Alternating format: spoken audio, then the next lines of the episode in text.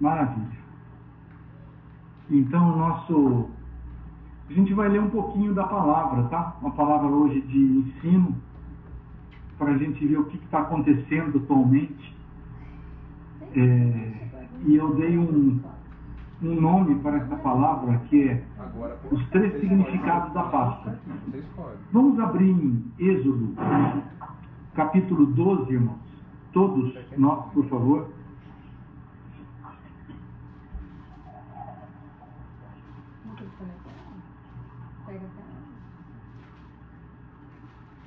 Então, eu vou ler, tá? A partir do verso 1. Disse o Senhor a Moisés e a Arão na terra do Egito: Este mês vos será o principal dos meses, será o primeiro mês do ano. Falai a toda a congregação de Israel, dizendo: Aos dez deste mês, Cada um tomará para si um cordeiro, segundo a casa dos pais, um cordeiro para cada família. Mas se a família for, for pequena para um cordeiro, então convidará ele o seu vizinho mais próximo, conforme o número de almas, conforme o que cada um puder comer. Por aí calculareis quantos bastem para o cordeiro. O cordeiro será sem defeito, macho de um ano Podereis tomar um cordeiro ou um cabrito. Eu guardareis até o décimo quarto dia deste mês. E todo o ajuntamento da congregação de Israel o imolará no crepúsculo da tarde. Tomarão o sangue e o porão em ambas as ombreiras, e na verga da porta, nas casas em que comerem. Naquela noite comerão a carne assada no fogo, com pães ázimos e ervas amargas a comerão. Não comereis do animal nada cru, nem cozido em água, porém assado ao fogo, a cabeça, as pernas e a fressura. Dessa maneira comerei lombo, cingido, sandálias nos pés, cajado na mão. Comê-lo-eis à pressa, é a Páscoa do Senhor. Porque naquela noite passarei pela terra do Egito, e ferirei a terra do Egito todos os primogênitos, desde os homens até os animais. Executarei juízo sobre todos os deuses do Egito. Eu sou o Senhor. E o, o versículo 4 diz assim: Este dia vos será por memorial, e o celebrareis como solenidade ao Senhor nas vossas gerações o celebrarei por estatuto perpétuo. Então, esse é o primeiro texto que nós vamos ler. Nós vamos ler bastante, tá? E vamos ler também Marcos, capítulo 14. E no primeiro dia da festa dos pães ázimos, quando se fazia o sacrifício do cordeiro pascal, disseram-lhe seus discípulos: Onde queres que vamos fazer os preparativos para comeres a Páscoa?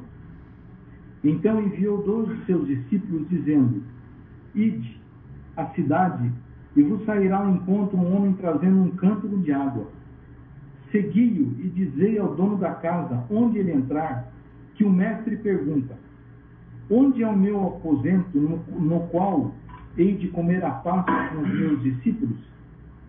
E ele vos mostrará um espaço, um espaçoso cenáculo mobiliado pronto. Ali fazei, fazei os preparativos. Saíram, pois, os discípulos, foram à cidade e, achando tudo como Jesus tinha dito, prepararam a Páscoa. O verso 22. Enquanto comiam, tomou Jesus um pão, abençoando-o, e partiu e e lhes deu, dizendo: Tomai, isto é meu corpo. A seguir, tomou Jesus um cálice, e tendo dado graças aos seus, deu aos seus discípulos, e todos beberam dele. Então lhes disse: Isto é meu sangue, o sangue da nova aliança, derramado em favor de muitos. Em verdade vos digo que jamais beberei do fruto da videira até aquele dia em que hei de beber novo no reino de Deus. Tendo cantado um hino, saíram para o Monte das Oliveiras. E vamos ler mais um texto importante para esta noite, que está em 1 Coríntios, capítulo 11.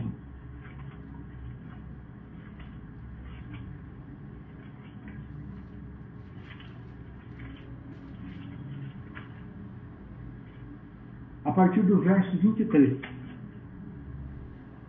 que diz assim: Porque eu recebi do Senhor que também vos entreguei, que o Senhor Jesus, na noite em que foi traído, tomou o pão e, tendo dado graça, partiu e disse: Isto é meu corpo que é dado por vós. Fazei isto em memória de mim. Por semelhante modo, depois de haver ceado, tomou também o cálice, dizendo: Este cálice é a nova aliança no meu sangue. Fazei isso todas as vezes que o beberdes em memória de mim. Porque todas as vezes que comerdes este pão e beberdes o cálice, anunciais a morte do Senhor até que ele venha. Por isso, aquele que beber, que comer o pão ou beber do cálice do Senhor indignado, será ré sangue do Senhor. Examine-se, pois, o homem a si mesmo, e assim coma do pão e beba do cálice. Pois quem come e bebe sem discernir o corpo, come e bebe juízo para si. Eis a razão porque há entre vós muitos fracos e doentes, e não poucos que dormem. Então são esse texto, esses textos longos que nós lemos, mas são necessários para a gente compreender exatamente o que é o significado da Páscoa e o que, que isso tem que ver de prático com o meu dia a dia? Porque a celebração da Páscoa não é um ritual e a gente tem que entender isso muito bem. Então eu coloquei aqui que existem três Páscoas. Né?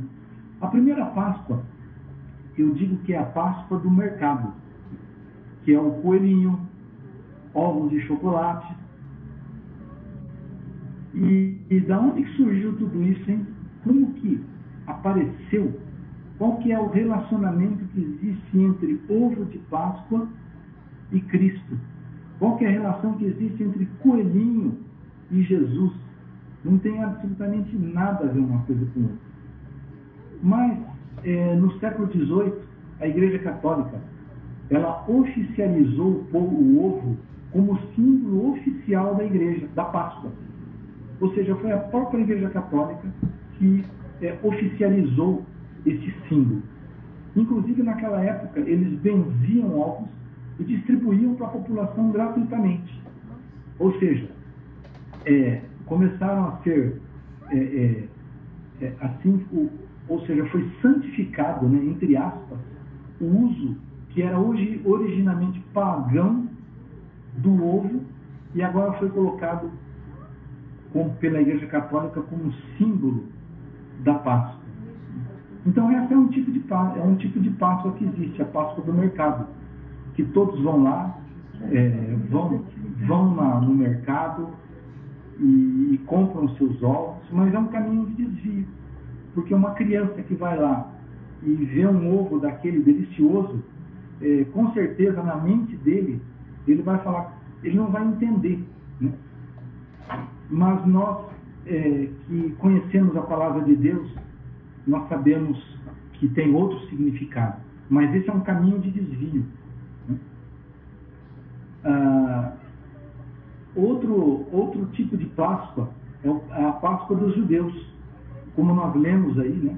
nós vemos é, a Bíblia falando para que eles fizessem lá em, no Êxodo como um estatuto perpétuo, aquela celebração.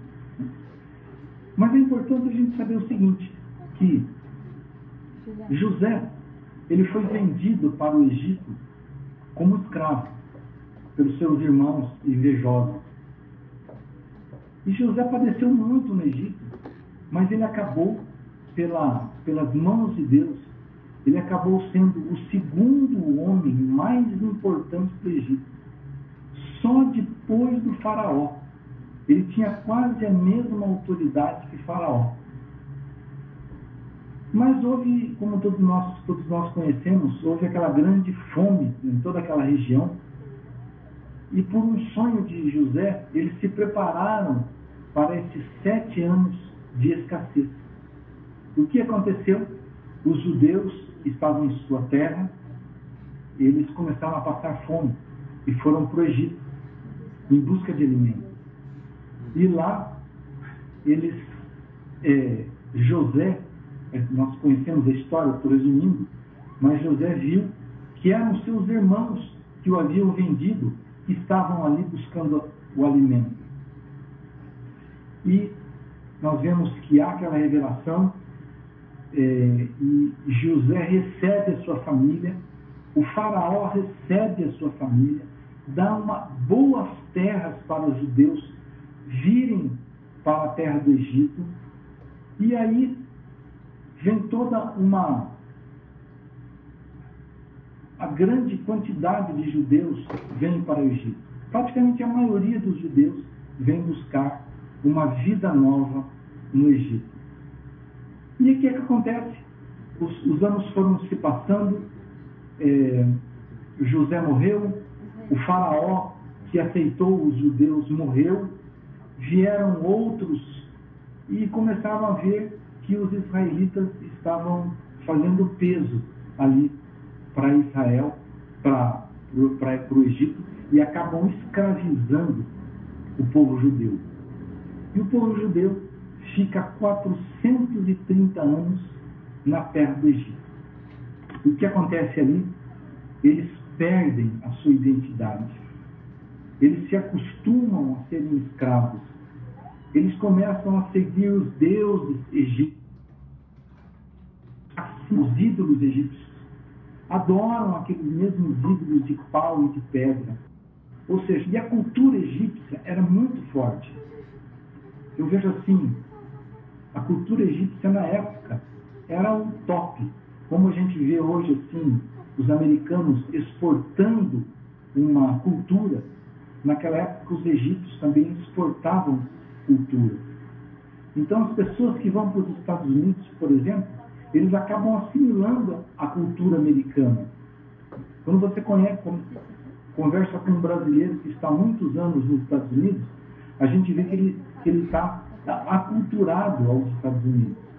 E aconteceu o mesmo com os judeus.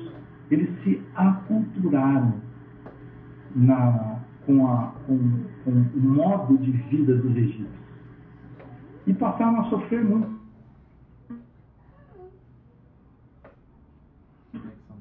Foi vindo até Deus e nós vemos a palavra do Senhor, que Deus ouviu o clamor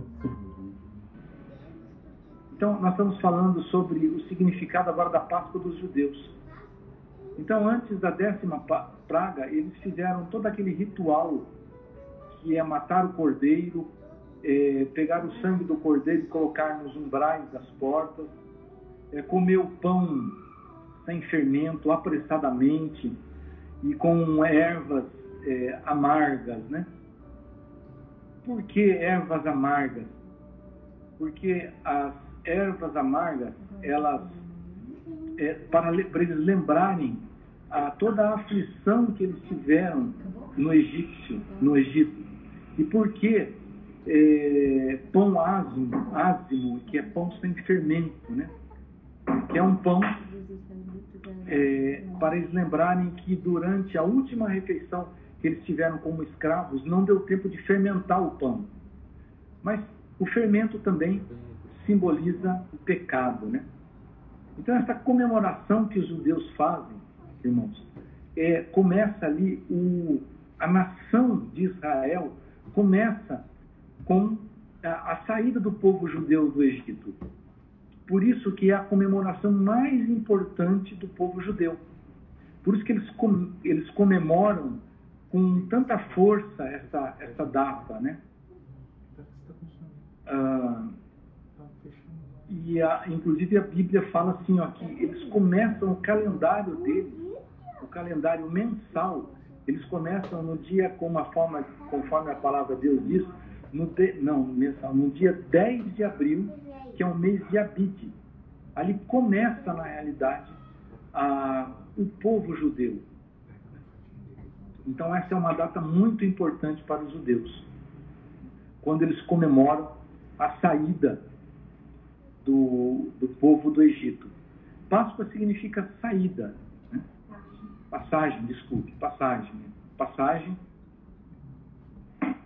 E então essa é o significado da Páscoa dos judeus, é a saída deles do, do, do Egito para Canaã. E tem a Páscoa dos cristãos, né? que nós comemoramos hoje também, que na realidade é a, é a mais importante celebração dos cristãos, é a Páscoa, mais até que o Natal. Então nós vemos aqui, se a gente puder fazer uma, assim, ver como é que estava o cenário na época de Jesus, lá em Israel, como que estava o clima, né? Ou seja, todos, toda a cidade, toda Jerusalém estava muito agitada, porque era tempo de celebrar a Páscoa. Eles celebram a Páscoa quase na mesma época que nós, agora em abril. E a cidade estava então tumultuada, todos estavam se envolvidos com a festa, né? Era mais ou menos como o Natal, né? Quando a gente chega no final do ano, que a gente vai celebrar o Natal, a gente vê a cidade inteira naquele corre, todo mundo comprando as suas comidas, né? E em Jerusalém haviam muitos peregrinos na cidade. Era muito difícil você, inclusive, achar um local para celebrar a, ceia, né? E era um, a, a celebração da Páscoa dos judeus demorava muitos dias. Como que era a celebração deles? Eles tinham que achar um local adequado, eles tinham que preparar as ervas aromáticas, eles tinham que preparar os pães ázimos, eles tinham que preparar o cordeiro, que era um cordeiro de um ano. É, tinha um sacerdote que fazia verificação dos cordeiros. Era mais ou menos que o sacerdote ele tinha que carimbar, né? Olha, esse cordeiro aqui pode ser usado para fazer a Páscoa, para celebrar a, praça, a Páscoa. Porque ele não tem defeito, ele é macho, não tem nenhuma quebradura. Então, os sacerdotes traziam o cordeiro, o sacerdote liberava o cordeiro, né? E às três horas da tarde, é, tocavam uma trombeta. E no momento em que os sacerdotes tocavam a trombeta, eles começavam o sacrifício de animais. E no, no final da tarde, no anoitecer, eles passavam a comer o cordeiro e fazer toda aquela celebração que era a Páscoa dos judeus. E Jesus também não estava diferente. Os discípulos perguntaram para Jesus, Jesus, Jesus, como é que nós vamos celebrar a Páscoa, né? E Jesus fala assim: Nós também vamos celebrar a Páscoa. Então vocês procurem um homem, ele vai estar carregando um cântaro de água e ele vai dizer para vocês aonde vocês devem celebrar. Então os discípulos fizeram como Jesus fez, um local reservado, um local espaçoso, que é um cenáculo. Cenáculo é tipo assim um sobrado de uma casa, é a parte de cima de uma casa. Né? Então, é, os discípulos foram com Jesus, entraram naquela, naquele ambiente preparado para eles celebrarem a Páscoa dos judeus, que era com um cordeiro, que era com pães, que era com ervas amargas. E é um, um cenário bem diferente desse que nós vemos nos quadros né, das casas que a gente vê lá. Tem Jesus no meio, né? Aquela, aquele quadro da Santa Ceia, né? Seis discípulos de um lado, seis discípulos de outro. Na verdade era muito diferente. Naquele cenáculo, é, Jesus entra com seus doze discípulos, uma mesa, era uma mesa em forma de U, eles se sentavam no chão, né? um ao lado do outro, e Jesus faz aquele ritual exatamente como os judeus fizeram. Primeiramente, como que eles fazem? Eles pegavam aquele pão sem fermento. Você imagine fazer um pão sem fermento. Era um pão de aproximadamente 25 centímetros de diâmetro, duro que nem um pau. Né?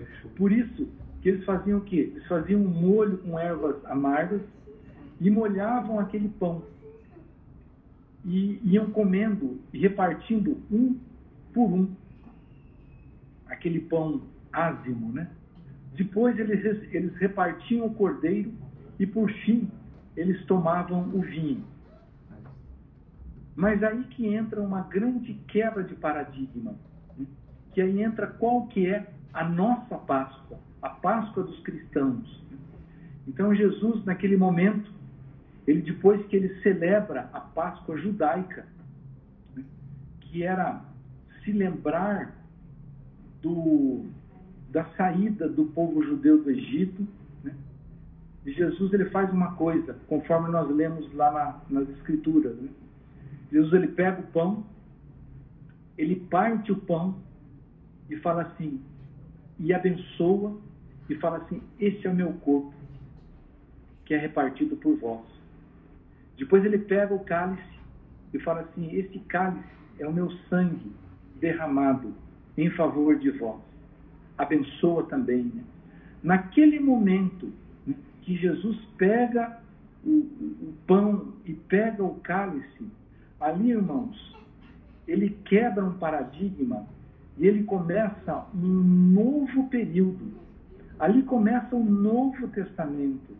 No partir do pão, muitos teólogos, inclusive, dizem que ali começa a igreja. A igreja começa no partir do pão. E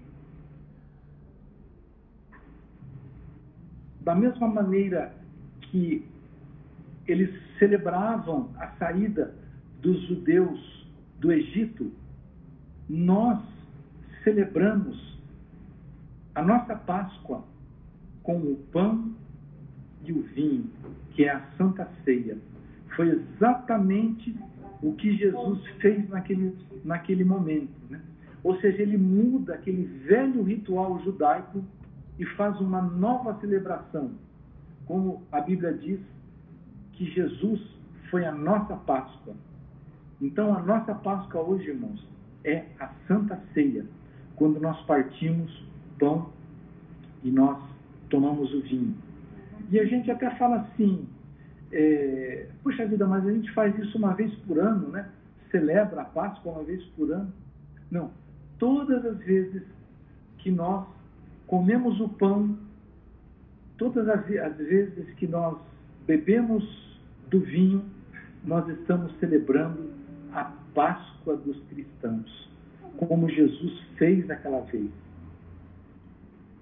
Então, irmãos, começa o Novo Testamento começa exatamente ali, naquele, naquele novo paradigma que Jesus se inicia. Né?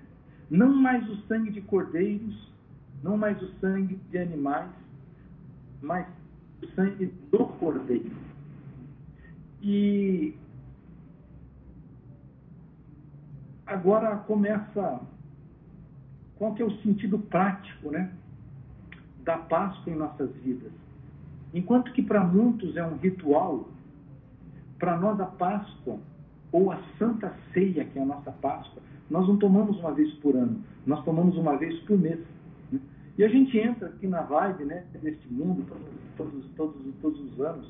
A gente até compra chocolate para as crianças, mas é importante nós entendermos que a nossa Páscoa é a Santa Ceia. E Jesus, ele é, tem, tem algumas coisas que são muito importantes sobre a Páscoa, sobre a nossa ceia, que é a nossa Páscoa.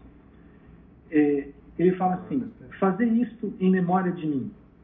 Então, todas as vezes que nós celebramos a ceia, nós nos lembramos que Jesus Cristo também morreu como cordeiro naquela cruz, morreu em nosso lugar. Então, qual que é o sentido prático da ceia? lembrarmos a, a obra que Deus fez naquela cruz. Segundo ponto que ele fala aqui, quando nós lemos lá que Paulo, ele fala assim, as instruções para a celebração da ceia, né? Paulo também fala assim, olha, examine-se, pois o homem a si mesmo, né?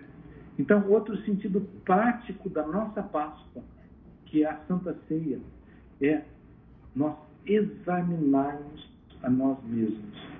Então, a Páscoa, irmãos, é uma grande oportunidade que nós temos de fazer uma introspecção e ver como está a nossa vida. Quando é, nós vamos celebrar a, a Santa Ceia, durante o dia de manhã eu já acordo, eu já acordo orando a Deus e falo, Senhor, eu não quero participar da Santa Ceia hoje é, com o coração impuro, com pecado. Então eu já faço desde manhã, eu já vou me preparando para, para a noite, para a celebração da Santa Ceia. Eu já vou me examinando. Né? É, o que, que é esse examine-se? Né? Examine-se si mesmo. É quando nós vamos no médico, né? o médico faz um exame. Né? Você deita ali, ele coloca o estetoscópio e vai vendo se tem algum barulho diferente, vê a tua respiração, e se ele acha alguma coisa, ele fala assim: nós vamos fazer agora um exame de sangue, ou nós vamos fazer um exame eh, de urina, nós vamos fazer uma tomografia, né? Ver a pressão, ver a temperatura.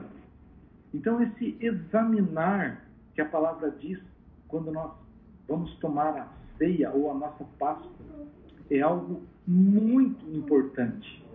Esse autoexame é algo fundamental que nós devemos fazer antes de nós celebrarmos a nossa Páscoa.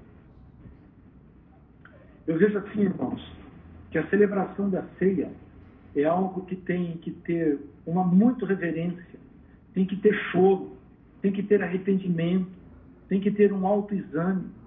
Senhor, onde eu estou pecando? Senhor, é, é, como que está o meu coração? Né? A gente examina assim, é, onde que eu tô, tenho colocado os meus olhos, Senhor? Onde eu coloquei os meus olhos hoje? Eu cometi algum pecado com os meus olhos? Então, Pai, eu peço perdão por isso. Será que eu falei alguma coisa que feriu o coração do outro? Então eu vou, peço perdão ao Senhor. Senhor, eu feri o coração de uma pessoa. Então eu tenho que, que pedir perdão para o Senhor antes de celebrar a ceia. Como que está o meu, meu, meu, o meu relacionamento contigo, Pai? Será que eu estou vivendo ainda o meu primeiro amor? Né? Como que está o meu primeiro amor hoje? E às vezes eu vejo assim que o, quando, quando o meu relacionamento com o, meu, com o Pai eterno, com Deus, eu vejo que tem alguma coisa que não está legal. Né? Então eu falo, Senhor, me ajude, porque eu quero sempre manter um bom nível de relacionamento contigo. Como que está o relacionamento com o meu cônjuge? Muito importante a gente fazer essa introspecção, porque às vezes tem alguns atritos. Eu vou tomar a Santa Ceia com atrito com o meu, com meu esposo, com a minha esposa? Não. Então o que eu faço?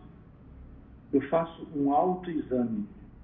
Examinar a si mesmo, irmãos, é examinar a mim, tá? Que a gente não pode confundir que não é examinar o outro, né? Às vezes a gente fala assim, fazer um exame, mas do outro, né? Não, não faça o exame do outro. Cada um tem que dar conta. Esse é um momento que tem, cada um tem que dar conta de si próprio diante de Deus, no momento de nós tomarmos a Santa Ceia. Então, examine-se a si mesmo. E eu acho que a gente tem que ir mais a fundo nisso. Eu quero ir um pouco mais a fundo nesse, de nós nos examinarmos. É importante que a gente dê uma oportunidade para que Deus nos examine. Sabe como? Davi, no Salmo 139, ele fala assim: Sonda-me, ó Deus, e vê se há em mim algum caminho mau, e guia-me pelo caminho bom então, o próprio Davi, ele pede para que, que Deus examinasse o seu próprio coração. Porque muitas vezes, sabe o que acontece? Quando a gente se acha que a gente que está tudo certo, que está tudo em paz, é, eu acho que é importante a gente chegar e pedir para que Deus, Deus, faz uma, coloca o teu estetoscópio no meu coração aí e vê se tem alguma coisinha mal na minha vida, porque eu quero corrigir, eu quero andar pelo caminho justo, pelo caminho da justiça. Eu quero fazer aquilo que te agrada. E quando a gente faz isso, irmãos, é, Davi, que era um homem segundo o coração de Deus, e a gente, nós também temos que ser homens, temos que ser mulheres segundo o coração de Deus. Né? É, às vezes Deus nos revela, olha, você precisa é, se ajustar aqui. Tem alguma coisa que você não está entendendo. Então Deus, às vezes, revela nosso, nosso próprio coração. Né? Então esse é um dos pontos que é o sentido prático da Santa Ceia. É esse nos examinar, fazer um autoexame às vezes eu vejo pessoas que estão muito tempo sem tomar na Santa Ceia e a gente fala assim, puxa vida, né? É, é, é, é perigoso. Porque quando a gente deixa de tomar na Santa Ceia, significa que, às vezes, nós estamos ficando um tempo muito grande sem esse autoexame. Então é muito importante, da mesma maneira que o povo o judeu é, gastava todos dias preparando para a festa da Páscoa, eu acho que a gente tem que ter um preparo também no dia que nós vamos tomar a Santa Ceia. Esse autoexame, durante o dia estar assim, é, eu vejo assim, como se diz, como, é, será que o meu pão está sem fermento? Né? Lá no povo judeu, é, é, eles não podem nem passar perto de fermento, né? Eles levam muito, é, muito, muito a sério essa questão. Outro ponto importante que nós temos que levar em consideração da nossa Páscoa, que é o sentido prático da Páscoa, é quando fala assim, discernir o corpo. Abril fala que nós devemos de ceia ou a nossa Páscoa. É, é, será que eu disciro, estou discernindo bem o corpo? O que é discernir o corpo de Cristo? Corpo de Cristo, irmãos, é a igreja. Discernir significa entender. Né? Quando nós entendemos o corpo de Cristo, é, algumas coisas acontecem em nossa vida, tá? A primeira coisa que nós fazemos quando nós discernimos, entendemos o que, que é igreja, o que, que é corpo de Cristo, nós obedecemos a Sua palavra. Nós procuramos viver em comunhão uns com os outros. E tem uma coisa muito importante. Quando nós discernimos o corpo, irmãos, a primeira coisa que a gente faz, eu quero ser batizado. A minha experiência pessoal foi que eu não entendia direito o que, era corpo de Cristo. O dia que eu entendi o corpo de Cristo, eu falei, eu quero ser batizado. E eu procurei o meu pastor naquela época, e eu falei, eu quero ser batizado. Ele falou, tá legal, nós vamos marcar um dia para você batizado, para você ser batizado. Eu falei assim, você não está entendendo, pastor Paulo, eu quero ser batizado hoje. Ele falou, mas Cláudio, não dá. Eu falei, não, mas eu entro, na, eu entro no tanque, você me batiza. Eu falei assim, mas tem que ser por imersão. Eu falei assim, eu entro na banheira. Eu morava numa república, já tinha uma banheira lá, né? Ele falou, calma, nós vamos te batizar, né? Então é muito importante, né? Quando a Bíblia fala, quando a gente vê, que quando a gente discerne o corpo, a gente quer passar pela experiência do batismo. Não estou falando de batismo de crianças, tá? Isso não existe na Bíblia. Estou falando do batismo por imersão, que é o resultado da nossa crença nossa expressão pública da fé. E, inclusive, a palavra de Deus diz assim: quando a gente não discerne o corpo, olha que interessante.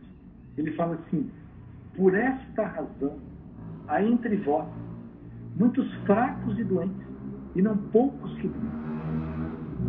Então, irmãos, é, às vezes a gente vê assim, fracos espiritualmente, pessoas fracas na fé, porque não estão discernindo o corpo. Às vezes tem pessoas que estão doentes espiritualmente, uma dormência espiritual é o resultado da falta de entendimento do que é corpo de Cristo. Então estou falando assim, como é importante, irmãos, como é importante essa nossa celebração da ceia, o que está embutindo dela, o que, que a nossa Páscoa traz de prática para a nossa vida. Enquanto que muitas pessoas fazem assim como uma como um ritual, nós fazemos como algo prático da nossa vida. E ele fala assim, é que nós devemos fazer isso até que Cristo volte. Então, todas as vezes que nós também celebramos a Páscoa, nós declaramos que Jesus vai voltar. Então, como é uma bênção nós podemos é, celebrar essa nossa Páscoa. Né? Então, para finalizar, é, nós vamos ver o sentido prático da ressurreição. Porque muitas pessoas também falam assim, olha, Jesus ressuscitou, mas e daí? O que isso tem a ver comigo? Tem tudo a ver conosco, irmãos. Tem tudo a ver conosco. Porque a ressurreição de Cristo, a Bíblia fala assim, Paulo, o apóstolo Paulo fala assim, se Cristo não ressuscitou, é vã a vossa fé. Então, a ressurreição de Cristo tem que ser algo prático também nas nossas vidas. Esse milagre da, da ressurreição. Quando a gente fala em ressurreição, a gente fala assim: o que será que está morto na minha vida, né? Se tem alguma coisa morta em nossa vida, irmãos, nós temos que crer no milagre da ressurreição. Muitas vezes, é, a nossa comunhão com o Pai está quebrada. Então nós temos que crer o quê? Que pode haver ressurreição. Como que está o nosso relacionamento familiar?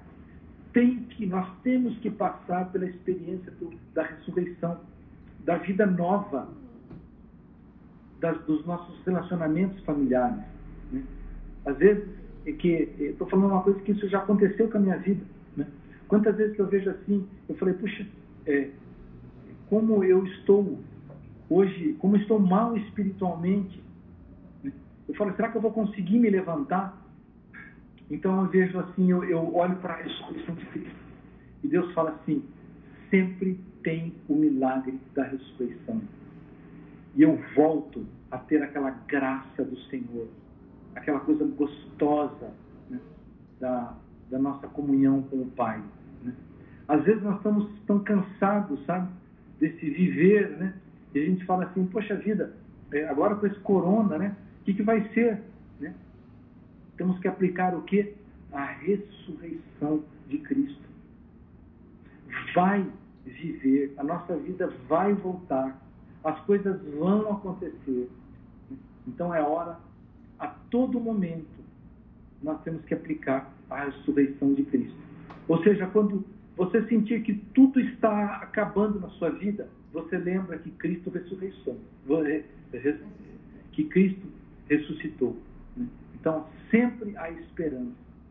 E vou terminar aqui lendo um texto de Isaías que diz assim: Verdadeiramente ele tomou sobre si as nossas enfermidades e as nossas dores levou sobre si.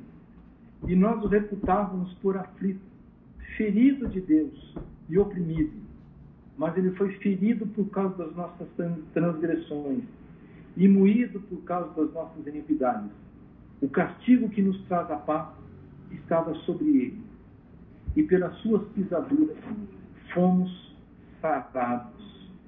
Então, graças a Deus e pela ressurreição, irmãos, nós fomos sarados.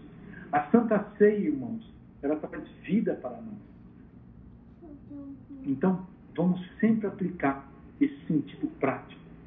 Quando Jesus, ele parte o pão e ele distribui o vinho para os seus discípulos, ele fala assim: agora está uma nova, um novo testamento, uma nova aliança está, está ocorrendo.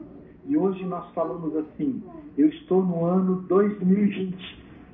2020 depois que Jesus começou uma nova era.